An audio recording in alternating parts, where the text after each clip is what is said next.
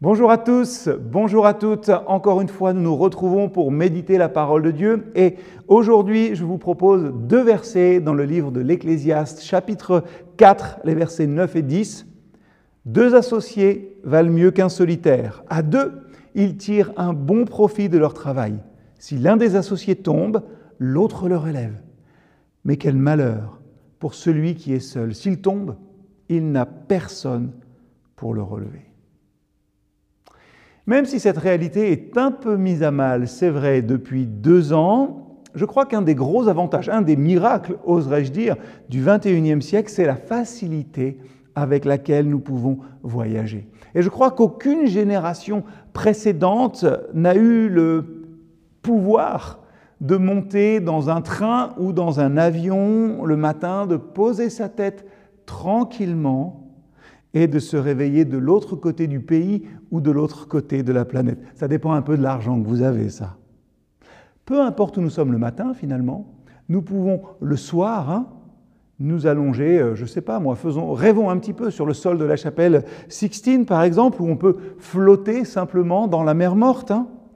Voyager, ça nous ouvre les yeux pour voir la beauté du monde d'une manière eh bien, que nos arrière-grands-parents hein, n'auraient pas pu imaginer. Mais après un voyage, vous savez, quand l'avion, quand le train est arrivé à la gare ou à l'aéroport et que vous êtes dans la voiture qui vous ramène chez vous,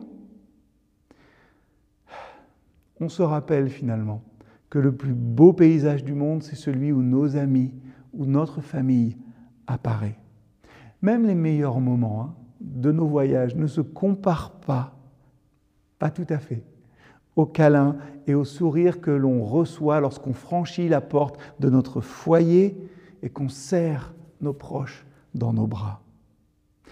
Souvent dans nos vies, l'ennui et le mécontentement hein, se propagent comme des germes. Ils nous chuchotent des mensonges dans notre routine quotidienne en nous disant qu'on serait plus heureux si on était libre, si on n'était pas enfermé ici, si on pouvait aller voir ailleurs.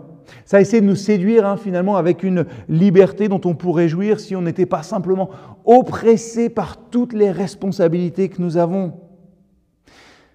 Mais la ficelle qui nous lie aux gens que nous aimons, voilà la corde qui nous tire et qui nous remonte quand la vie devient difficile. Ne croyez pas les mensonges, hein, selon lesquels vous seriez mieux, vous seriez plus accompli si vous pouviez seulement hein, faire une pause avec les personnes avec lesquelles vous partagez votre vie. Ça vaut pour la famille, ça vaut pour l'Église aussi.